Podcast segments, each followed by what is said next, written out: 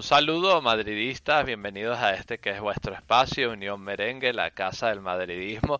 Ya estamos aquí finalmente trasladados de lleno en este podcast número 21 de la décima temporada que hemos decidido, como obviamente lo amerita la actualidad de nuestro club y también, no solamente de nuestro club, sino también eh, como de hecho lo es la realidad del fútbol europeo en estos días eh, llamado este podcast número 21 Expediente Superliga y donde está claro que vamos a abarcar todo lo más relevante sobre la actualidad, los hechos más significativos, lo de más relevancia que gira en torno a este proyecto de la Superliga que fue eh, presentado por Florentino Pérez y, y, el Real Madrid junto a otros 11 clubes de élite del fútbol europeo conformados por equipos de Inglaterra, equipos de Italia eh, y evidentemente también de la Liga Española. Vamos a estar conversando de todos esos detalles más importantes, pero como siempre lo vamos a hacer como un con un grupo de tertulianos de primera categoría que me acompaña como en cada espacio y evidentemente si es la primera vez que estás por aquí, yo me presento, mi nombre es Mauricio arroba Wolfpark en Twitter, es decir, es en inglés que se dice Wolf y Park en inglés que se dice Park. Vamos a saludar a quienes me acompañan, que siempre es un honor eh, contar con eh, su presencia, primeramente desde Venezuela, mi buen amigo Juan Pedro, arroba Juanpi Cordero 06 en Twitter. Evidentemente lo podéis leer en nuestro espacio de unionmerengue.com a través de sus resúmenes de partidos, sus eh, previas también el día a día del primer equipo y también otros apuntes que vale la pena tomarse un tiempo para leer porque tienen información valiosa. Juanpi, un gusto que nos acompañes una vez más en este espacio y en esta que es tu casa, Unión Merengue. ¿Cómo estás? Hola Mauricio, hola chicos, muchas gracias por invitarme a una edición de un podcast especial porque estamos en medio de una batalla entre David y Goliat, entre Darth Vader y Luke, Skywalker. Y yo creo que nuestro Luke Skywalker perdió una, una batalla, pero al final eh, al final de la saga ganará la guerra. Hoy Juanpi llegó muy cinéfilo, Juanpi. Eh, te agradecemos que estés aquí con nosotros. Vamos a ver eh, qué otras comparativas interesantes que seguro nos va a traer el señor Sergio García, Sergio García en Twitter desde Murcia. García, como siempre, un gusto que nos acompañes por aquí, amigo. ¿Qué tal todo? Bien, muy bien. Eh, a ver, antes de presentarme, quiero anunciar que nuestros podcasts los podéis escuchar también en Amazon Music, ¿vale? Todo el que tenga Amazon en la aplicación, que la actualice porque ya está nuestro podcast ahí. Y bueno, encantado de estar aquí y vamos a hablar de, de los pataleos que tiene Ceferín y demás clubes esta semana. Cosa más repulsiva, macho. Se le ha caído el chupete a al fútbol y no paran de llorar.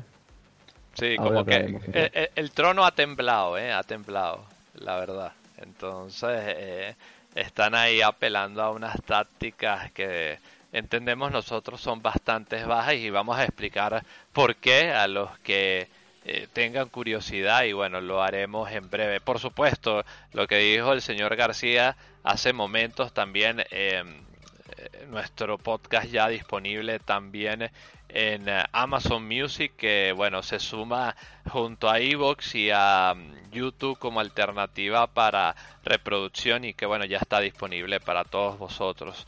Dicho esto, chicos, gracias por eh, acompañarme, por estar aquí y vamos a pasar a, la tertulia, no sin antes, por supuesto, dejaros con un breve mensaje y como siempre, volvemos con más de todo lo que es la actualidad del Real Madrid y bueno, y da la casualidad también que del fútbol europeo en esta ocasión. Así que no os mováis porque volvamos con más. Llueva. Truene. Unión Merengue te informa los 365 días del año. Unión Merengue, la casa del madridismo.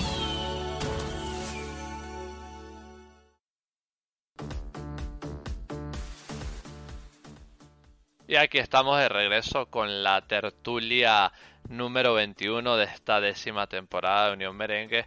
Claro está que no podía ser un factor eh, que pudiésemos obviar aquí en Unión Merengue. Vamos a estar conversando sobre los hechos más recientes, bueno, que están constituyendo, ¿no? El tema de más actualidad, quizás probablemente en el fútbol mundial. Yo me, yo me atrevería a decir que sí, como es lo del tema de la Superliga, ¿no? Que fue propuesta por el Real Madrid y otros 11 clubes del fútbol europeo, 11 clubes que tienen una masa considerable de aficionados a nivel mundial y que evidentemente eh, buscaban aunar esfuerzos no solamente para presentar una alternativa de fútbol de partidos eh, eh, frecuentemente más interesantes ¿no? a lo que es la retina de los seguidores del fútbol, sino que también tratar de generar más ingreso económico, que es lo que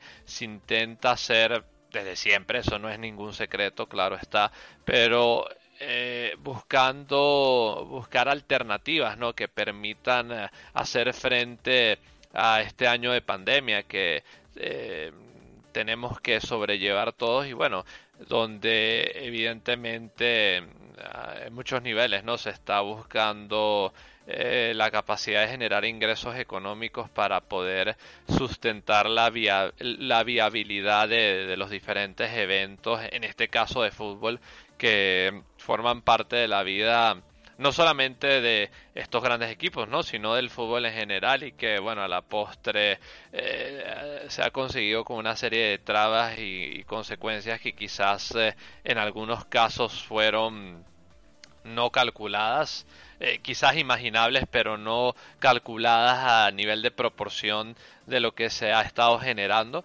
Y que bueno, eh, que evidentemente ya al paso de los días, de las horas, pues eh, se están viendo más detalles y se está viendo la naturaleza, por lo menos lo entendemos nosotros, de ciertos personajes que eh, rodean lo que es el fútbol mundial a nivel de UEFA, a nivel de distintas instituciones, que bueno, que es lo que hay a día de hoy.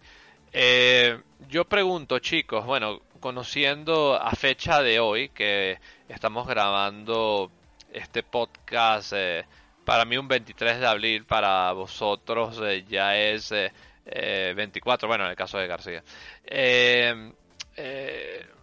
Eh, ¿qué, os gustaría compartir con lo que ya conocéis sobre respecto al tema y sobre todas las circunstancias, ¿no? Que ah, hay muchos dimes y diretes, también hay muchas eh, eh, puestas en escena sobre su, supuesta gente que, bueno, eh, habría ayudado a desmantelar este plan de la Superliga, o sea, todo lo que, lo que queráis compartir, ¿no? Porque yo creo que cualquier dato en este momento de importancia para intentar eh, informar a nuestros escuchas o para intentar darles una idea de lo que está sucediendo, pues eh, puede ser de importancia. A ver, García, ¿qué, qué, qué te gustaría eh, ¿Qué te gustaría decir tú, basado en, tu eh, punto de vista, eh, ¿qué, detalles tú crees que son más importantes de, toda esta situación que se ha ido generando a, lo largo de las últimas horas, García? Bueno, voy a empezar desde el principio, ¿vale? 12 clubes sacan un comunicado diciendo que lo tienen todo preparado para crear una Superliga Europea. Una Superliga que va a mejorar el fútbol cosa que es verdad, ¿vale? Después explicaré esto, y que va a ayudar a todos, ¿vale? Empezando, obviamente, ellos mismos, y ese efecto cascada, que si el grande gana más, el pequeño también gana, ¿no? Esto explicándolo de una forma fácil. Si tú trabajas para una empresa y tu empresa genera mucho dinero, a ti te suben el sueldo por lo general, ¿no? ¿Vale? Pues esto es igual. En ese mismo momento, un porcentaje muy alto de personas que no saben leer o que tienen un problema de comprensión lectora deciden protestar diciendo que, que nos vamos a cargar las ligas, sobre todo en la Premier, ¿no? Que Florentino dijo que eran 40, bueno, eh, son más, ¿vale? Ahí se empieza a liar, los equipos de la Premier se asustan, son amenazados por Boris Johnson, que es el presidente de Reino Unido, ¿vale? Diciéndole que le va a quitar las facilidades, que le va a congelar permisos de trabajo, que les va a dar problemas para contratar a personas extranjeras. Hay que decir que Reino Unido ya no forma parte de la Unión Europea, para el que no lo sepa. Y deciden intentar salirse, ¿no? Porque en el comunicado el City sí deja claro que se va. ¿Vale? Sí, cierto, Boris Johnson es primer ministro. En el comunicado creo que el único es el City que deja claro que se va. Los demás dicen que van a intentar salir, por lo tanto no se han ido, ¿vale? De la misma forma que el Atlético de Madrid tampoco. Lo que pasa es que el Atlético de Madrid se, se asusta, ¿no? Porque el Atlético de Madrid tiene muchos frentes abiertos. El Gil creo que trabaja en la liga, tiene al Frente Atlético, que es un grupo de presión que está ahí tocándole las narices, que ninguno de los dos se atreve a, echar, porque los tiene arropados Cholo Simeone. Y bueno, pues hace como que entra, después se va, pide perdón, bueno, hace ridículo. A partir de aquí, Tebas, el mafioso, el ser más vomitivo del fútbol español, por cierto, una persona que está imputada hay una noticia por ahí del caso Fuenlabrada, no sé muy bien cómo va, pero está imputado. Decide eh, crear, bueno, decide hacer el bobo en Twitter diciendo que el bar de borrachos de las 5 de la mañana se ha asomado y tal. La UEFA también salta a esto. Y decide Tebas eh, juntar a todos los equipos de la liga para hacer un comunicado contra Real Madrid, Atlético de Madrid y Barcelona el comunicado pues dice muchas tonterías y demuestra lo hipócritas que son los, equipos de primera división. Y voy a poner un ejemplo. El Valencia, Valencia Club de Fútbol, hace una semana estuvo implicado en un caso de racismo contra un jugador del Cádiz, ¿no? Eh, Cala supuestamente insultó a Diacabí, ¿vale? Lo llamó negro de mierda o algo así, ¿no? No salieron imágenes, no se comprobó nada, incluso el propio Valencia siguió diciendo que Cala es racista, ¿no? Lo de Cala no te creemos, ¿no? La liga no sacó imágenes. Pues el Valencia forma parte de este grupo. Ridículo, ¿verdad? Bueno, eh, es que muchas situaciones que, se generan, García, y, y es la, la ciencia de, o sea, no mejor dicho la ciencia, sino eh, es lo que tenemos que vernos involucrados eh, o ser testigos de estas situaciones. Eh, sí. A ver, perdón. Y, después, pues bueno, vemos como la UEFA, de la mano de Cefedin, que yo llamo Dimitri, el que haya jugado alguna vez a los juegos GTA lo conocerá, decide pues reformar su, su staff, ¿no? Mete a Nasser Al-Khelaifi, dueño del PSG, en la junta directiva, a Rumenigue, dice que va a flexibilizar el fair play financiero y esto queda muy sospechoso. Y empieza a amenazar a Real Madrid, Barcelona, Real Madrid y Barcelona, bueno, más a Real Madrid, diciendo que si no acaban con esto... Y a la Juventus también, ¿eh? Sí, pero la amenaza es más al Real Madrid, porque el Madrid Florentino parece ser que encabeza la, Superliga, ¿no?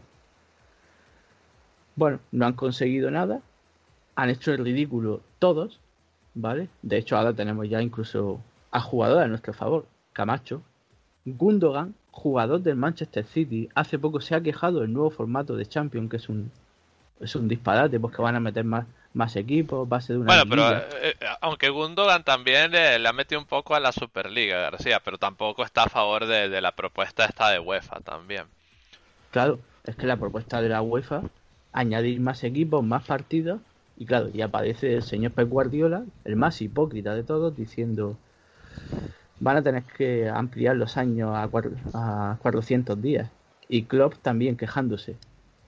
Al final todo cae por su propio peso al final Florentino tiene razón. Las propuestas, bueno, se pueden debatir, ¿no? Yo creo que las propuestas de la Superliga pues serían debatibles. Te puedes sentar con Pepe Castro, no, y, sobre todo por poner un ejemplo bastante sencillo, ¿no? Algo que se habían que estado quejando mucho los equipos, ¿no? En cuanto a en ocasiones tener que eh, digamos un club que, que no tiene tanta trayectoria europea, entonces las movilizaciones hasta ciertos sitios eh, que son más difíciles de llegar de lo normal o incluso en ocasiones eh, ese equipo tiene que jugar en un estadio que no es su, su estadio propio, ¿no? sino un, un, estadio de más capacidad, más cercano a, a, las instalaciones de aeropuerto y tal. O sea, eh, es lo que, lo que se genera, ¿no? Bajo ciertas condiciones de, de lo que ellos están intentando proponer. Sí, a ver, la Superliga acabaría con estos equipos mm, chatarra tipo Lokomotiv, CSK de Moscú, todo esto es que te vas a campos de mala muerte donde el, césped, el estadio, la estructura del club no es champion, ¿vale? No es champion. Bueno, si, si, de hecho el otro día no teníamos al propio club quejándose de Valdebebas. Imagínate. pues, por ejemplo. Sí, acordado en qué partido fue. Fue en Moscú, donde a Cristiano Ronaldo le, le dieron un punto en el tobillo, me parece que sí, ¿no? El campo estaba congelado también, ¿vale? Y cuando hay un sorteo de Champions, todo el mundo dice, uff, hay que ir a Rusia, que está nevando, que hace frío, tal, ¿no? Pues igual. Pues el, Lo que no se puede ser hipócrita. de Moscú, el Luzniki. Pues fíjate, sí. Lo que no se puede ser hipócrita, ¿vale? No puede ser que todo el mundo quiera ver a grandes jugadores, quieran ganar más y no podamos crear nuestra propia liga. Y a mí me parece algo lógico aparecen jugadores del Cádiz quejándose. Es una mamarrachada, pero tú, ¿quién te crees, tío? Tú firmarías un contrato de 10 millones con el Cádiz ahora mismo. Hipócrita. Tú y todos los que han firmado esa carta de Tebas.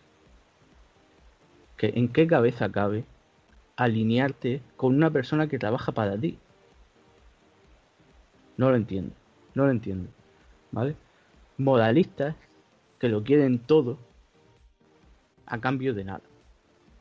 Mañana sale un jugador top del Cádiz y lo quiere fichar del Madrid y van a intentar sacarle, sacarle lo máximo posible. Como hace el Sevilla cuando lo quiere el Madrid y Barcelona. Y nos molesta, pero sabemos, pero lo entendemos, porque es normal. Porque no nos den lecciones de nada. ¿Vale? Y después tenemos al señor Tebas. Diciendo que el fútbol es de los aficionados. De los aficionados, ¿no? Nos lo dice un presidente que no ha sido capaz de crear un plan de viabilidad para que entre público en un año y medio de pandemia. ¿Vale? Un presidente que se quería llevar a dos equipos a, Miami a jugar. No, no, y, ¿Eh? sin ir más lejos, García, el fútbol es del pueblo, pero las entradas cuestan 200, 300, 400 euros. Sí, y el fútbol más de 100 euros. Que por cierto, ya sabéis que yo estoy a favor de no pagar fútbol. Un presidente que no ha sido capaz de adecuar los horarios de la liga para que se pueda emitir en los bares y que los partidos acaben a una hora decente, ya que en España hay toque de queda por la pandemia. Nos quiere dar lecciones de moral este hombre. Este hombre que cobra 4 millones de euros. Venga, hombre. Al igual que Macron dando lecciones de moral en Francia. Tío, que tiene al PSG allí. ¿Qué hace? La mayoría de gente que que le preguntes por la liga francesa, el primer equipo que te va a decir es el PSG, por Neymar, por Mbappé y por todos los millones que han invertido. Otros te podríamos decir Lyon, Mónaco, etcétera, pero porque los conocemos más, pero la mayoría te dirá PSG. ¿Y nos quiere dar lecciones de moral también? Venga, hombre. Pero vosotros de qué vais. Y después están los medios de comunicación. El mayor pesebre de Tebas. Movistar, que lanza un discurso. La liga de los aficionados, 100 euros. Ahora no, eso sí. Ahora Movistar te regala tres meses. Movistar, los canales de fútbol te los regala tres meses. Para que veas un mes gratis los partidos de liga y los otros dos meses te chupen los resúmenes sesgados de Movistar. Esas chapuzas de resúmenes que hace. No, mira, no. Y ya está bien. Y ya está bien de hipócrita y de sinvergüenza. El fútbol es un negocio. Nosotros tenemos que disfrutar del fútbol. Pero que un periodista nos diga que los aficionados son primero cuando nos intentan manipular, no. La tarea de Florentino, de la Porta, de cualquier presidente, es sacar el mayor rédito económico posible, porque con dinero los clubes mejora. Con dinero el deporte mejora. Coño, que yo practico un deporte que yo tengo que pagar para competir. ¿Vale? ¿Qué mierda me estáis diciendo? ¿Vale? Se necesita dinero. Florentino ha invertido 120 millones de euros de su bolsillo, que es el aval, para que el club funcione mejor. Y si funciona mal, pierde ese dinero. Es que no lo entendéis. Tan difícil es. Cuando tú ves una tertulia deportiva, te cascan anuncios de 6 o 7 minutos. De casas de apuestas, de, de demás cosas relacionadas con el deporte, y eso están cobrando también. Dejados de tonterías. El fútbol es un negocio. Disfrutamos del fútbol cuando lo vemos, de nuestro equipo, cuando ganamos. Pero es un negocio. No me vendáis ahora aquí esto que el fútbol es del pueblo. Pues si es del pueblo, te coges un bocadillo de jamón y una cerveza y te vas al equipo de tu pueblo a ver el fútbol y apoyarlo. Pero eso no lo hace. Sí, y no cobras 300 o 400 euros por entrada, ¿no? En las finales de los equipos. Sí, o en las finales de Champions, que la UEFA se queda el 50% de las entradas para políticos, amigos, invitados y demás tonterías. Pero el fútbol es del pueblo, ¿no? No, pero es que fíjate, por ahí yo escuché una versión, García, nada más para intentar eh, dar una idea, ¿no? De lo que estás diciendo. Por ahí escuché una historia de que Gaspar, cuando era directivo en UEFA, eh, le dieron cuatro entradas para la final esta del Real Madrid Aleti allí en Milán. Claro, el señor eh, eh, Gaspar no asistió. ¿Y qué sucedió? ¿Qué hizo con esas entradas? Las revendió. O sea, se las vendió a unos particulares en vez de, hombre, eh, agarrar las entradas y, oye, yo es que a mí no me interesa ir y toma, aquí te las dejo para que tú se las cedas al público que desea asistir, ¿no? a seguidores de fútbol. ¿no? Él agarró sus entradas que le correspondían o que les dieron, mejor dicho, y las vendió. Imagínate esa situación amplificada en varios dirigentes. Es tremendo. Sí, pero por ejemplo, en la, Copa del Rey pasa que muchas veces mira, ahora no, porque no hay público, pero cuando miraban los palcos había asientos libres. O invitaban a deportistas, a Rafa Nadal. La Champions invita a jugadores de NBA que por cierto la NBA es una liga cerrada y nadie de Estados Unidos se queja. La mayoría de ligas de Estados Unidos son cerradas. La MLS creo que no, porque sé que suben, pero... A ver. No, la, la, MLS sí es cerrada, García. Y después tiene... Pero cuando ascienden, que tienen que pagar? Porque, por ejemplo... No, no, no, no ascienden, no ascienden, García. Aquí lo, que, lo único que hay es sistema de expansión equipos que se incorporan a la liga y ya está, porque eh, ah, a la liga pues le, ha parecido que, bueno, que cumplen eh, los puntos para ser un equipo que, que, pueda ser parte de la liga y, bueno, y le, les conceden la plaza y ya está, no sin más. Pues perfecto, ¿eh? Pues otra liga cerrada. No pasa nada. No pasa nada. Pero, pero, pues, cerrada, pues bueno. Pero después tenemos a Beckham también quejándose, ¿no? También de, sí, de, lo que tiene un equipo cuando él, cuando él tiene a su equipo en una liga cerrada, bueno, es lo que hay. Por eso.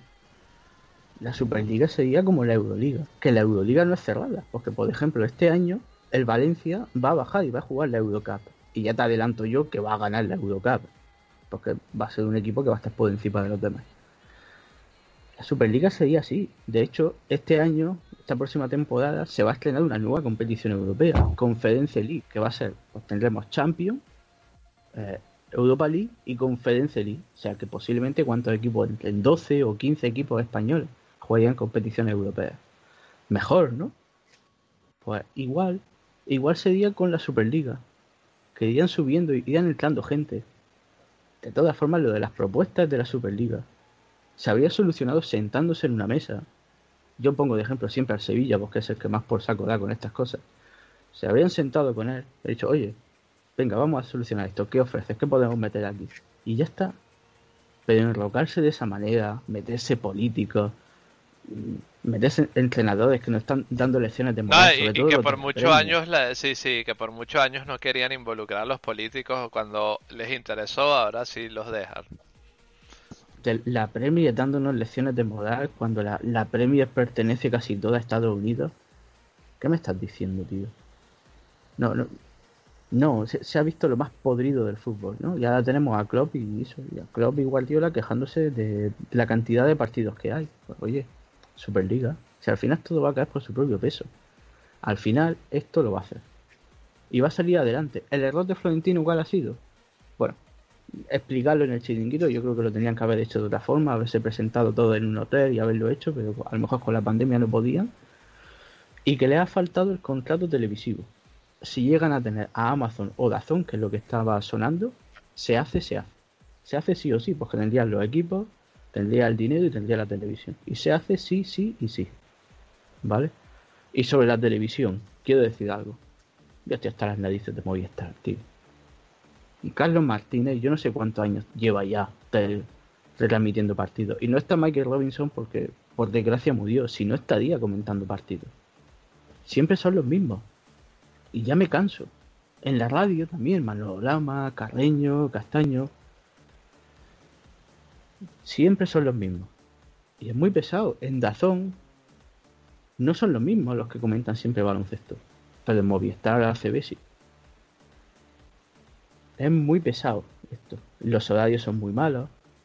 Y no hay partidos en diferido. No hay un archivo de partidos para poder verlos cuando tú quieras. Y eso me molesta. Por ejemplo, en Dazón sí pasa que de vez en cuando te ponen la casillita, porque Dazón es como Disney Plus, Netflix, para el que no lo sepa, y te ponen la casillita Real Madrid tal, y puedes verlo en diferido. En Movistar no. Y eso es terrible, porque estás pagando un producto que puedes consumir cuando ellos te digan. Y eso no debería ser así. Y ya el colmo de todo es cuando hay partidos de selección y tú sigues pagando los, los canales de Liga y Champions. ¿Vale? Y en los canales de Liga y Champions no dan los partidos de selección. Te están timando. La liga tiene que reformarse. El fútbol lo tienen que dar en otra parte. Es que el tema de Movistar o Orange, etcétera, es que ya no es solo que es que te obligan a comprar otros canales. Y por eso es tan caro. Porque el fútbol vale 15 euros. ¿Vale? Pero claro, que te meten que si Fox, AXN, canales de, de cine y serie, etcétera, y, se disparan los precios. Y después los 15 euros la Champions. Y al final te se dispara muchísimo. Es muy caro. Por eso la gente no paga. Por eso la gente lo ve pirata, comparte cuentas, etcétera, etcétera. Y no se quieren dar cuenta. El modelo televisivo en España está muy mal, muy caduco. Pero claro, como da dinero, este momento, cuando Tebas tenga que negociar los nuevos derechos televisivos sin Cristiano, veremos a ver qué pasa. Veremos a ver qué pasa. Hipócritas todos. Y sin vergüenza. ¿Vale? Entiendo que en el chiringuito, en la sexta, estén apoyando a Florentino porque, bueno, eh, son amigos de Florentino. Pero es que las críticas a periodistas apesebrados, el otro día Mr. Chip criticando eso, Maldini, pero tío, ¿dónde tenéis la cabeza? Pero vosotros que os creéis. Es que no os dais cuenta que cuanto más partidos entre semana, más dinero. Es que no os dais cuenta que, por ejemplo, hoy. No, incluso es, que, es que eh, disculpa García que te interrumpe, es que hay que buscar alternativas, ¿no? Porque eh, también Sí, y eso lo estábamos conversando tú y yo el otro día, ¿no? Cuando hay una generación de jóvenes que están en sus, digamos así, en sus años adolescentes, o como tanto indica la marca esta de entre los 16 y 24 años, que no están viendo el fútbol como una vía alternativa para distracción, disparcimiento. Eh, hay que inventar fórmulas y de hecho Florentino dio un ejemplo que, bueno, que imagínate, ¿no? Eh, yo creo que sería bastante fuerte, pero bueno, si a lo mejor ayudase a ganar audiencia, podría ser que considerasen incluso eh, recortar los minutos de los partidos, ¿no? Porque hay que buscar fórmulas para intentar eh, obtener la atención otra vez, sobre todo cuando la gente joven tiene tantas ofertas para distracción, para esparcimiento y que evidentemente le están quitando lo que es el espacio al fútbol, ¿no? En ese apartado. Sí, a ver, yo creo que lo que hay que hacer es que tú cuando entras en la página de inicio de, de Dazón o de Amazon, por ejemplo, se ve el cartelito de próximo partido Real Madrid-Liverpool. ¿Vale? Que estés viendo una serie en Amazon, cuando la estás buscando para verla, te encuentras el banner del próximo partido de fútbol en Amazon y, y pinchas, porque lo ves ahí y lo tienes accesible. Además, Amazon es barato. O Dazón. Pero lo que no puede ser es lo de Movistar. O lo de Orange o Vodafone. ¿Vale? Eso no atrae y la gente no va a pagar por eso. Y si ves solo un partido, porque la mayoría solo vemos el partido de nuestro equipo, pues estamos perdiendo dinero. Ese es el problema. El dinero, si el problema es el dinero. A mí me mete el fútbol en Netflix o en Amazon, joder, y lo vería. Es que lo, que hay que hacer es mezclar el deporte con la televisión, con el cine y series en streaming. Hay que mezclar eso, hay que meternos ahí. Se tienen que meter ahí. Y ya está. Pero claro, ahora mismo, pues como te vas a comprar, los, bueno, Movistar tiene los derechos, pues no quieren evolucionar. Dazón, mira, tiene la Copa del Rey, funciona bien. Y la Supercopa. Y la Euroliga. Lo que no puede ser es que un partido del Celta tenga la misma audiencia que, que una película de los pitufos en España. 70.000 personas vienen un partido del Celta de Vigo, tío. Y eso no es culpa del Celta, eso es que la liga está mal promocionada.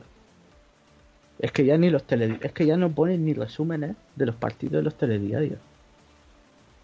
¿Vale? Solo ponen las jugadas polémicas, los resúmenes no los ponen. Y por cierto, es que se me olvida. En el comunicado ponía que también iba a expandir esto al fútbol femenino. Y eso habría sido la leche. Pero claro, tampoco interesa. Tanto cartelito de fútbol femenino, pero no interesa.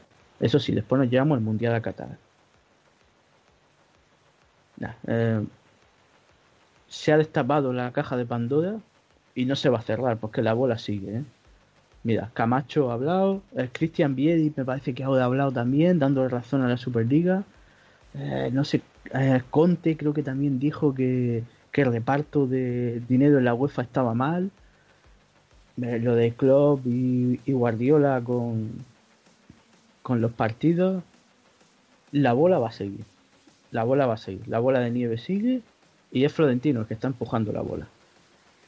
Así que esto no va a acabar. Y sobre la supuesta traición y tal, ya, yo no creo que haya sido la puerta, ¿vale? Porque la liga no le puede dar más. Si el Barcelona está súper beneficiado y no le puede dar dinero. Sido No, no, sí, pero si esto aproximadamente, tú sabes cuál es el valor de la deuda del Barcelona, un eh, trato o, sí. o- o el- o la generación de esta Superliga económicamente lo que le acarrearía al Barcelona es prácticamente deshacerse de la mitad de su deuda, que no es nada despreciable.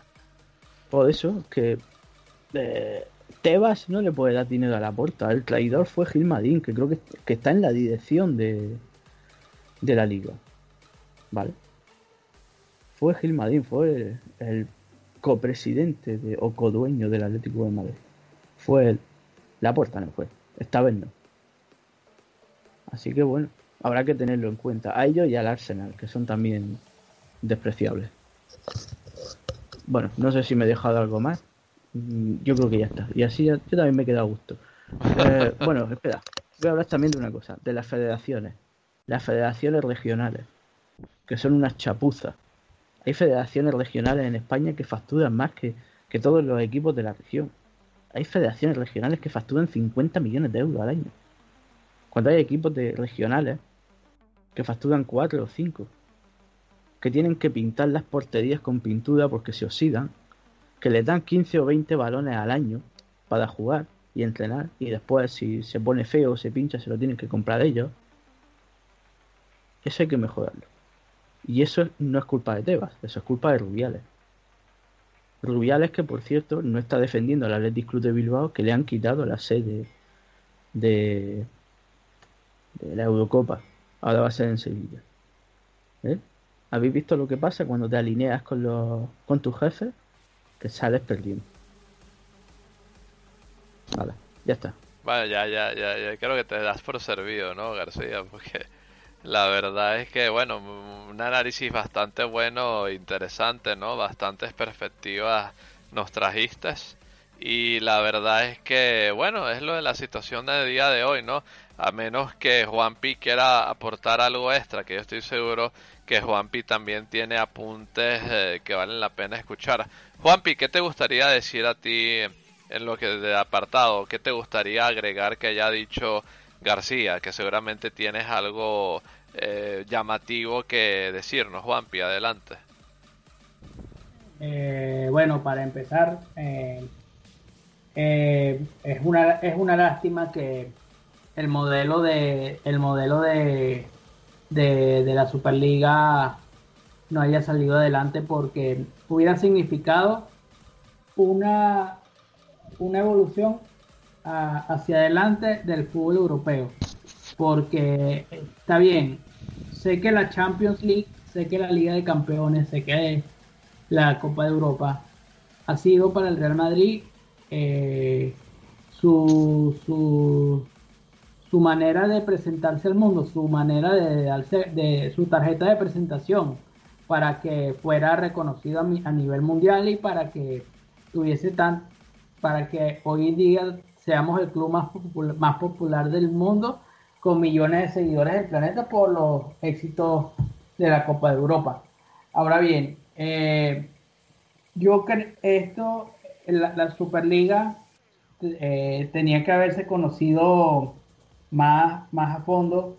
Eh, yo creo que Florentino se buscó, yo creo que la manera como para presentarla no fue la adecuada. Yo, lo hubiera, yo hubiera hecho... yo, yo no diría que haya sido inadecuada, Juanpi, si no, no fue del todo idónea, quizás. Sí, claro, no, no, no, del, todo, no del todo acertada, ni, ni idónea, porque si tú vas a presentar un proyecto, primero tienes que consultar, primero tienes que hablar con los clubes y, presentar el proyecto. Este, y no lanzarlo en plena, para mí lanzarlo en plena temporada también fue un error porque nos estamos jugando eh, dos competiciones y la manera, para mí la mejor manera de, haber presentado la Superliga era después de haber ganado una final de Champions, una hipotética final de Champions, con Seferín a la cabeza, que para mí eh, yo creo que la gestión que está haciendo este señor eh, ya superó en cuanto a malas maneras a la de Platini. O sea, eh, con todas estas cosas, con todas estas amenazas, estas amenazas, chantajes, eh, coacciones a otros clubes para que nos unieran a un proyecto que era muy bonito, porque era más que todo copiar, copiar el, el modelo de la Euroliga. Si vemos el modelo de la Euroliga, la Euroliga eh, tiene, es, una competición cerrada y es una competición donde están los clubes históricos. Eh, o sea, ¿qué, quiero decir con esto? Con, a ver, con tener en un partido, en, en, una misma competición, equipos históricos como el Milan, la Juve, el Ajax, el Inter, equipos así, hace una competición más atractiva y te evitas viajes a países en conflictos como Ucrania, como Azerbaiyán, como Armenia, que son países sin tradición futbolística y que tienen un pasado, un, pasado muy oscuro que están tratando, que han, que han tratado de salir, pero no, no están ni siquiera entre los países más desarrollados de Europa. O sea, eh, ¿A quién le cabe la cabeza que, por ejemplo, un, eh, eh, el, por ejemplo, el Milan se tenga que echar el viaje a, a, a, Tiflis o a Bakú para jugar un partido de fútbol? Eso desgasta a los jugadores y eso es una carga muy, muy y una losa muy pesada para ellos. yo lo que creo es que esta Superliga, eh, eh, yo creo que eh, a pesar de que no ha, no haber, no ha haber salido el proyecto adelante, adelante, lo bueno que hizo Florentino fue crear un precedente y haber dejado retratadas a estas dos organizaciones como corruptas y que no son de fiar. Y un argumento más a favor de la Superliga fue el que hizo transparencia europea. Eh, la transparencia europea avaló la Superliga. Eh, todos los jugados dijeron que, que o sea, es era un proyecto bueno, pero los intereses de los clubes, perdón, los intereses de las corporaciones privaron más que el espíritu de la competición. Y a mí lo que me más llena, lo que más me alegra es que los equipos italianos están queriendo que ganemos la, la, la Champions solo con el, solo para solo con el hecho de ganar la Champions eh, le damos un, una herida que difícilmente se pudiera recuperar la UEFA y el señor Seferín que de, no debió salir de su país, no debió salir de Eslovenia. pero, porque no, debió salir de Eslovenia. No, pero un momento, Juanpi, no, es que yo creo que la cuestión, acuérdate que gira, gira todo en torno a la situación de que ya el fútbol se está volviendo en un modelo que no era sustentable, o por lo menos en su formato actual de competiciones, porque eh, volvemos a lo mismo, ¿no? ¿Quién, puede tener em, a día de hoy el interés de ver un partido, ojo, y guardando el respeto, ¿no? No es porque ellos eh, se sienten irrespetados, pero por, identidad, eh, hablando muy en serio, ¿qué, interés histórico o internacional puede tener eh, que, se vea al Ludo Goretz, por ejemplo, contra el Manchester City? Dime tú o alguien o el señor Sergio García eh, ¿qué, nivel de audiencia puede tener un partido así, de esa, de esa amplitud, ¿no? Y después sale el señor Tebas diciendo que, por ejemplo, el otro día, creo que era, ¿no? No sé si era el, el Barcelona contra el Valladolid, lo estaba viendo, eh, no, mentira, era, a ver, era, estaba diciendo que el Liverpool el otro día eh, contra el Madrid había apenas tenía 100 mil personas más viendo lo que el eh, ¿Cuál era? ¿El Valladolid contra, contra el Celta? ¿Podía ser? ¿O el Barcelona? O sea, tú no, tú no puedes... Valladolid, Celta, Valladolid Celta. Bueno, entonces, eh, es que, bueno, bueno, por, por evidencia yo no sé si creer eso, pero el punto es que eh, a, día de hoy tú tienes una serie de equipos que, que, bueno que tienen una masa social importante no solamente en sus países sino también a nivel internacional que tienen muchos seguidores y unos partidos así que con esa frecuencia aunque sea por lo que es el factor novedad no este a lo mejor con el tiempo el concepto eh, no, no se vuelve del todo rentable pero por lo menos por curiosidad en un principio sí que se volvería rentable y, eh, o sea, tener la posibilidad de ver un Liverpool Barcelona o un Real Madrid eh, eh, Arsenal o cualquier una de estas mezclas de equipos que componen la Bundesliga se podría generar una demanda más grande porque es más el interés y los seguidores de esos equipos que de cualquier otra cantidad de equipos en el mundo y bueno, estos señores simplemente no querían, ¿no? O sea, por, por X no, motivo. no, querían más que nada para proteger su su su estatus, el status quo. El, con la Euroliga, con la Superliga, el status quo dejaba de, no, no diría, no, no, no, no digo yo que fuera a desaparecer, pero iba a disminuir. O sea, ¿Cuál es el mejor ejemplo de, organización, de organización deportiva de una competencia eh, europea a nivel internacional? La Euroliga. Tú ves que en la Euroliga hay equipos históricos como, como, el, como el Madrid, como el Barcelona, eh, por ejemplo el Chesca de Moscú, el Fenerbahce, el, el Pau, el, el Pau, el Oli y el Maccabi, que son equipos de tradición europea en el baloncesto europeo. Entonces, una Euroliga con equipos históricos sería más atractiva que, que, que la, que la, la competición europea como está organizada ahorita, con equipos que lo que hacen es rellenar el bulto y que le, le, le restaría interés a la competición, porque vamos a estar claros que la Champions se pone más interesante de octavos en adelante. Entonces, yo creo que ahí eh, el fútbol tiene que cambiar porque, o sea, el fútbol eh, o la, la, reforma de las competiciones tiene que hacerse eh, tarde o temprano porque más va, va, a haber unos años que la Euroliga sobrepase en interés a la Champions. Bueno, pero es que, bueno, eso sí no sé, ¿no? Porque yo, yo creo que el, el, fútbol tiene a nivel mundial más seguidores que el baloncesto, Juanpi.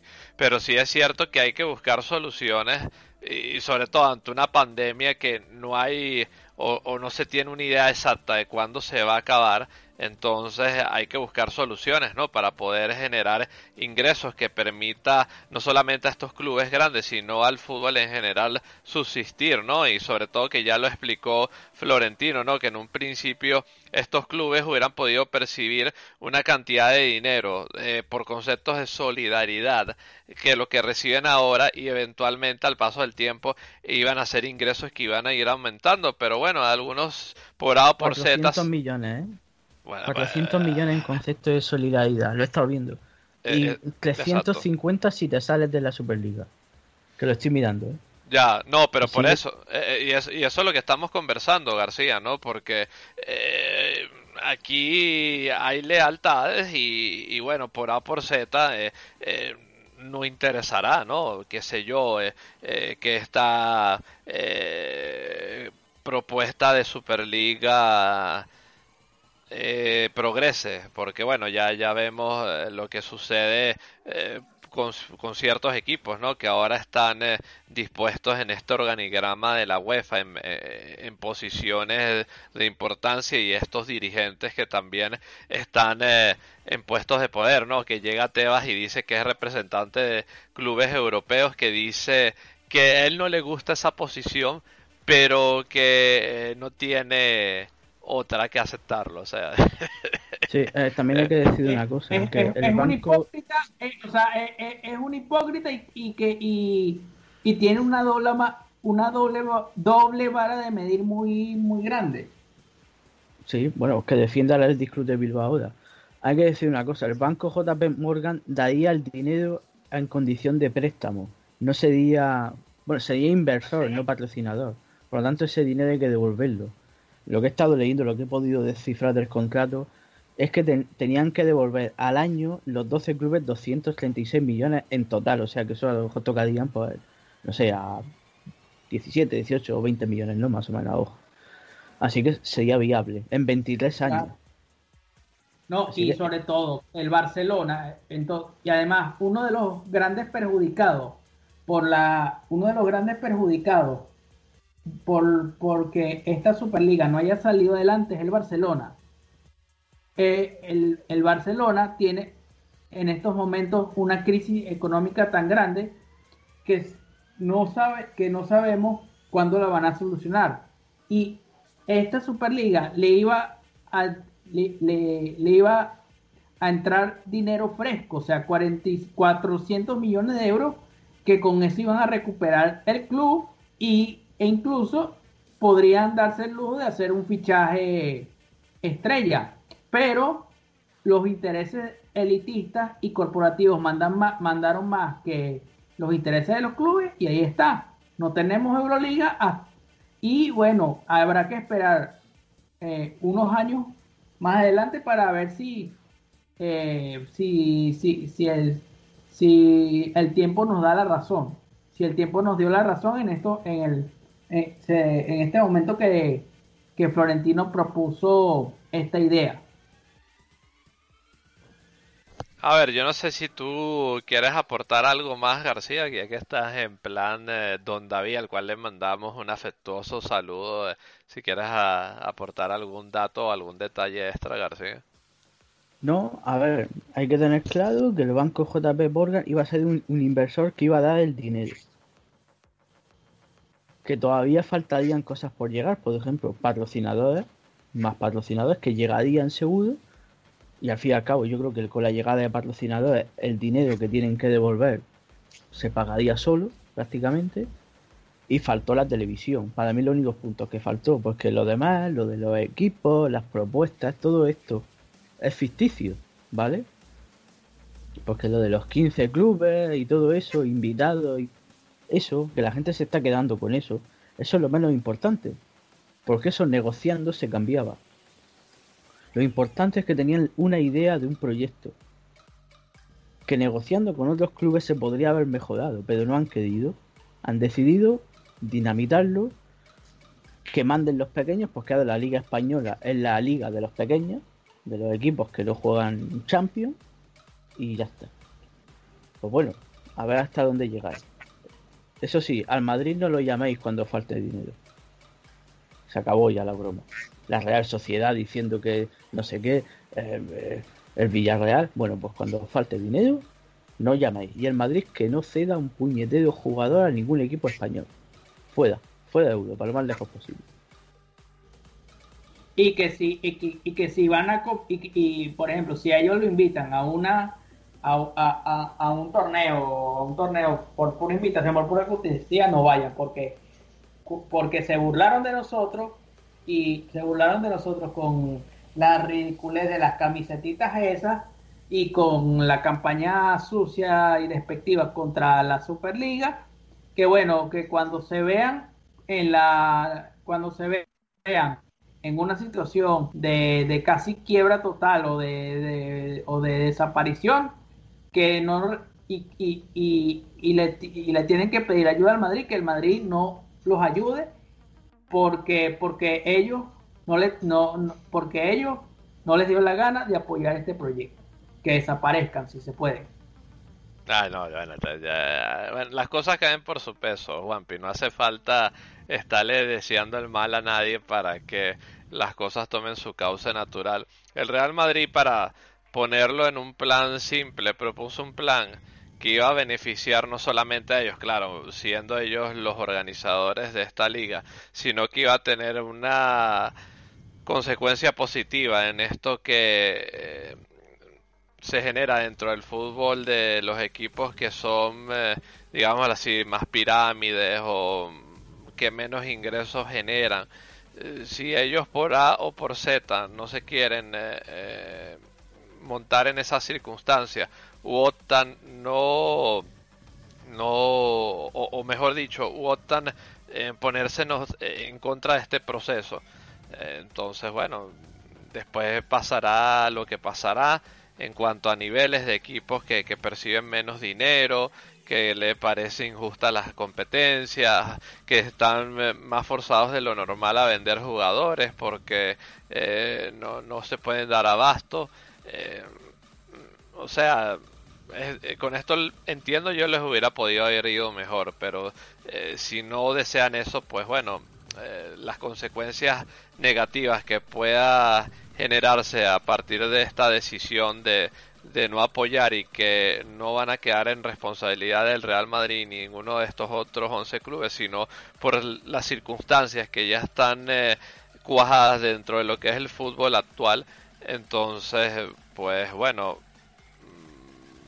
quejarse se irán a quejar, pero, o sea, no me van a decir que, eh, eh, que era una situación inevitable, porque me da mí la impresión que sí se podía haber evitado.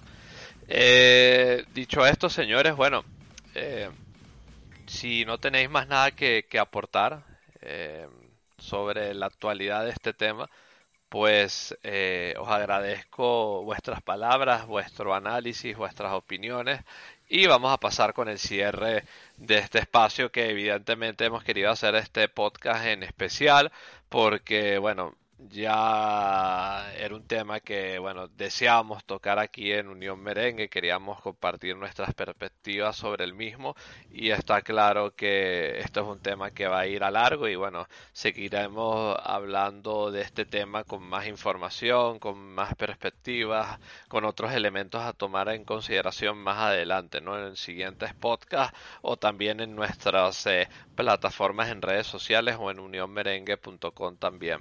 Así Que dicho esto, señores, muchísimas gracias y vamos a pasar con el cierre de este espacio. Y por supuesto, no sin antes eh, dejarlos con un breve mensaje. Y tras ello volvemos con el cierre de este podcast número 21 de la décima temporada de Unión Merengue. Ya volvemos. En la Tierra, en el espacio o donde quieras que nos escuches, no dejes de seguirnos en nuestras redes sociales. Arroba Unión Merengue en Twitter. Arroba Unión Merengue Oficial en Facebook. Unión barra baja merengue en Instagram.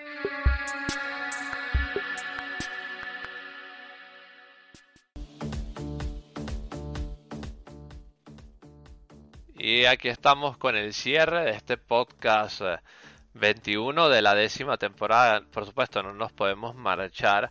Eh, vamos a anunciar los siguientes eh, dos partidos del Real Madrid. El primero que será este fin de semana, el día sábado, exactamente ya os digo la fecha, que la verdad es que, bueno, esto de, de la edad por aquí. 27 de abril no, perdón, 24 de abril, sábado 24 de abril contra el Betis en el Di Stéfano, dicho partido eh, que evidentemente es otro pulso más por la liga y que va a ser fundamental eh, ganarlo, ya que, que, bueno, también el, el y el Barcelona pues siguen eh, apretando la marcha por eh, el lado de ellos y que definitivamente nosotros no podemos quitar el pie del acelerador, ¿no? Para intentar tener opciones de ganar esta liga. Así que atentos a ese Real Madrid contra Betis el sábado 24 de abril a partir de las 21 horas de España.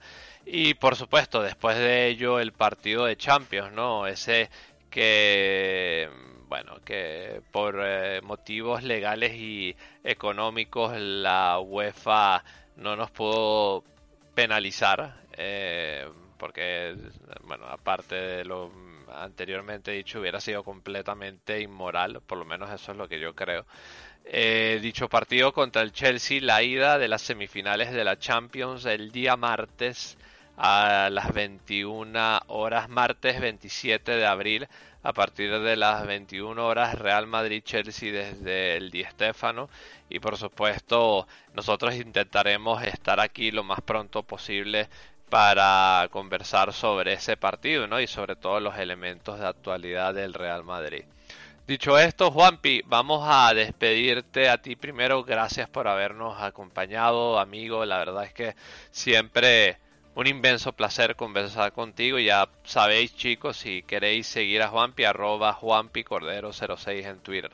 Juanpi, muchísimas gracias por haber estado este rato con nosotros y evidentemente te esperamos en una siguiente oportunidad en la que puedas estar. Un abrazo, amigo. Gracias, compañero. Eh, un placer estar en un podcast poquito, un poquito inédito y no habitual a lo que estamos acostumbrados, pero bueno, en esto, en esta ocasión había que defender los intereses del club y no solo los, no solo los directivos son los directivos tienen que defender al club como primera línea de batalla. Aquí tiene que ser un llamado para todos, eh, jugadores, cuerpo técnico y afición, porque esto de las amenazas y de las burlas eh, al, al, Madrid le, le, cayó, le cayó muy mal y esto merece una respuesta contundente y si se puede en el partido de mañana, mejor. Yo lo digo por lo de las camisetas. Un abrazo y a la Madrid. Un abrazo, querido Juanpi. Eh, nos hablamos una siguiente vez que puedas estar y bueno, sabes que te esperamos por aquí como siempre. Un placer eh, conversar contigo, Juanpi. Y vamos a cerrar también con el señor Sergio García, administrador de Unión Merengue, el que está de acuerdo, yo soy el que estoy loco.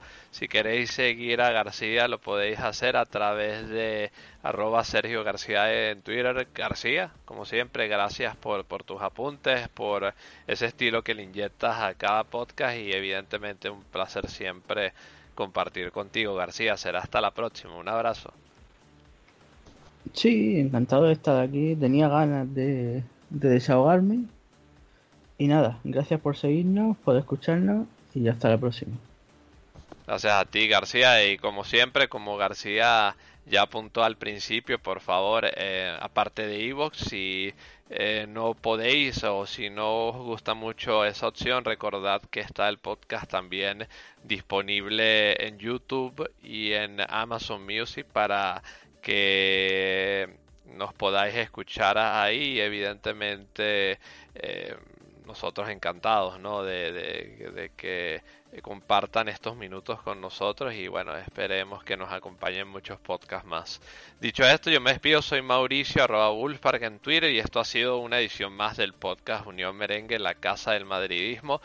Esperamos como siempre volver por aquí con buenas noticias y como siempre no me puedo marcharme sin decir hasta el final, vamos Real, a la Madrid y hasta la próxima. Un fuerte abrazo para todos. Chao.